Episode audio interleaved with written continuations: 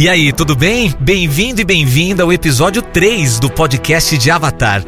A ciência e a espiritualidade estão muito presentes em Avatar. O povo de Pandora, os Navi, tem uma forte conexão com o seu ambiente, as florestas e os elementos naturais. No filme existe uma potente energia espiritual.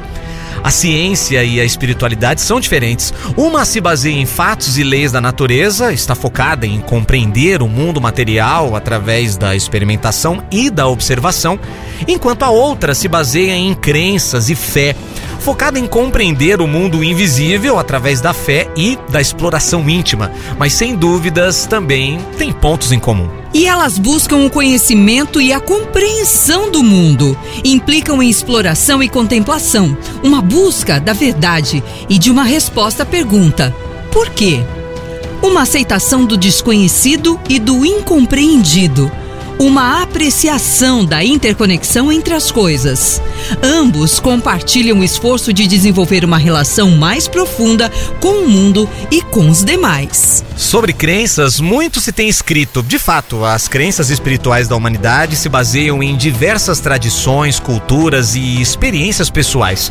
Muitas pessoas acreditam em um poder ou dádiva superior, enquanto outras podem se focar em honrar uma linhagem ou a tradição espiritual em particular. Outras crenças podem se basear em princípios filosóficos ou psicológicos, como o poder do pensamento positivo ou da lei da atração. As crenças espirituais de cada pessoa são únicas e pessoais. Como disse o escritor e palestrante indiano Deepak Chopra, o universo espiritual é muito maior do que o universo físico. A espiritualidade é uma invenção humana, uma invenção que nós criamos. Júlio Navarro, astrônomo argentino indicado ao Nobel de Física, compartilha com você o seu conhecimento sobre o majestoso universo. Para que nos serve estudar o universo? Qual o sentido disto? É como um destino da humanidade. Não há um grupo humano que não se caracterize por ter uma história comum de origem. Todos acreditamos, como grupo, em uma origem, um mito de origem, uma forma de entender de onde viemos, para onde vamos, uma forma de conceber uma sociedade humana, uma história mais ou menos comum que conte de onde viemos e para onde vamos. E em matéria de evolução planetária, em que situação a Terra se encontra? Está bastante estável. Já faz alguns bilhões de anos. A Terra já tem 4 bilhões de anos de existência. Tudo segue mais ou menos do mesmo jeito. Pode ocorrer coisas de um meteorito cair na Terra e passar com a humanidade o mesmo que se passou com os dinossauros, mas estes casos, do ponto de vista astronômicos, são pouco frequentes. Existe um espírito colonizador na exploração do cosmos, qual a real dimensão do ser humano em relação ao universo? Uma das coisas que é mais preocupante em todas essas missões exploratórias de mandar gente para Marte, a Lua, é, me parece preocupante porque, para mim, combina muito das piores e melhores coisas do ser humano. Melhores no sentido de conhecimento, curiosidade científica, mas o problema é que este mesmo espírito empreendedor foi o que levou à colonização de muitas partes do mundo, uma vez que algumas sociedades chegaram a ter uma sofisticação tecnológica que lhes permitiu dominar as outras. O filme Avatar defende a necessidade de buscar um recurso mineral em outro planeta. A partir dessa ideia, Podemos nos converter em uma espécie multiplanetária? Encontrar uma maneira sustentável de habitar planetas e criar cidades neles? Parece que tecnologicamente estamos bastante, bastante lejos. Mas não me parece ainda. Estamos muito, muito longe de criar bases terrestres habitáveis em outro planeta, ou ainda na Lua, que seja, em grande escala. No máximo, podemos fazer algo como estas estações espaciais para pouca gente, como o Pioneiros. Mas com certeza, em alguns anos, as coisas podem mudar. Então, talvez será um bom momento de refazer essa pergunta. Em nosso vasto sistema solar existe um planeta que parece ser a principal alternativa para nos converter em uma civilização autossustentável fora de nossas fronteiras estelares. Elon Musk, um revolucionário da indústria espacial, defende que a Terra e Marte não são tão diferentes, principalmente em pontos chaves, como a distância em relação ao Sol, a duração dos dias e também a temperatura. Por sua vez, diz estar convencido de que, elevando um pouco a temperatura do planeta vermelho, poderemos criar ali atmosferas e recuperar os oceanos líquidos que lá já existiram. Bom, por isso tudo, Marte parece ser uma boa opção, mas os seres humanos poderiam habitá-lo no futuro? Marte parece ser ter um pouco de água, Marte parece ter um pouco de água, Lua também um pouco. Isso ajudaria a estabelecer uma civilização, mas creio que isso pode acontecer, mas não em um futuro próximo. Os outros planetas estão muito perto ou longe do Sol, ou não têm uma superfície sólida. Júpiter, por exemplo, não tem uma superfície sólida onde não dá para se sustentar, uma base para se assentar.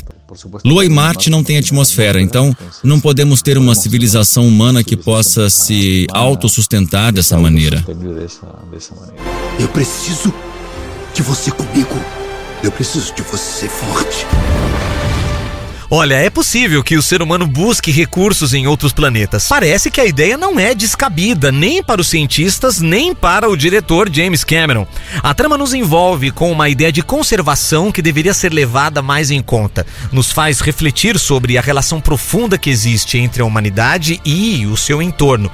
Avatar nos faz pensar na importância de respeitar a natureza e entender qual deveria ser a nossa conexão com ela. E as consequências de ignorar e maltratar o meio ambiente podem nos conduzir a romper com o equilíbrio de todo o ecossistema e a paulatina extinção de cada espécie. Sem dúvida, quando pensamos que diante de nossa base fica o abismo, Cameron foca sua lente e defende que os seres humanos, trabalhando em conjunto, podem protegê-la.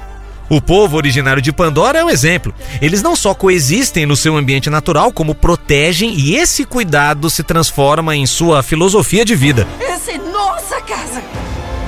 Os Na'vi vivem em harmonia com a natureza, têm uma profunda conexão espiritual com o meio ambiente, apreciam e respeitam as diferentes espécies com as que compartilham o seu planeta e têm um profundo vínculo, a ponto de serem capazes de se comunicar e se conectar fisicamente com outros animais. Vivem uma relação honesta com seu ambiente, ancorados por um profundo sentimento de comunidade. A sua cultura está arraigada à tradição e ao respeito. Pai, eu também sou guerreiro, eu tenho que lutar. Jake, proteja seu povo. O filme é majestoso, representa um mundo cheio de paisagens que se convertem em um cenário vivo. É um verdadeiro exemplo de biodiversidade. Bosques frondosos, montanhas imponentes, um oceano limpo e infinito. Pai, você deve achar que eu sou louca. Vai sair de trás daquelas pedras. Mas eu sinto ela. O que James Cameron deixa claro em Avatar é a sua preocupação com a sustentabilidade do planeta e por estas consequências que Avatar, o caminho da água, dirige sua atenção à importância dos mares e à sua conservação. Ele defende algo que passa em nosso planeta, algo do qual ainda não estamos conscientes. Vivemos num ecossistema fascinante, extremamente rico, mas também frágil e delicado. Pandora é um mundo exuberante e vibrante, cheio de criaturas únicas e diversas que habitam em seus numerosos mares e selvas.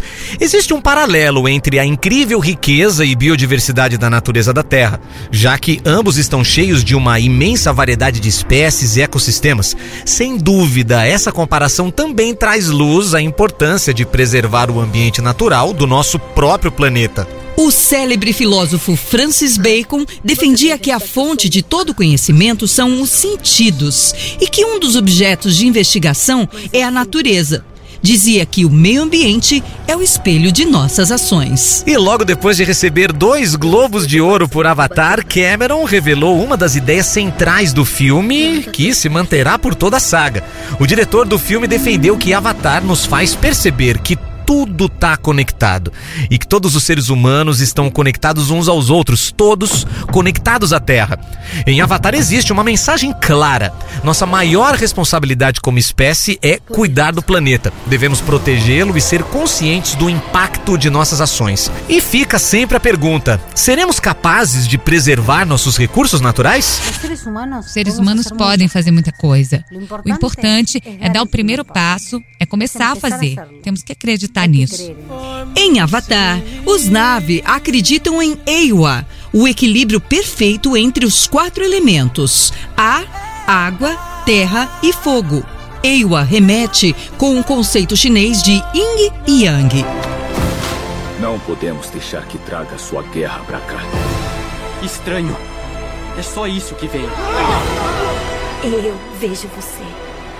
E sobre um desses quatro elementos se baseia o caminho da água. No próximo episódio, a gente vai conhecer uma das paixões mais profundas do James Cameron, o oceano. A nova proposta dele é majestosa e, do ponto de vista audiovisual, uma experiência imersiva sem precedentes. Prepare-se para conhecer os segredos que se escondem no fundo dos mares de Pandora.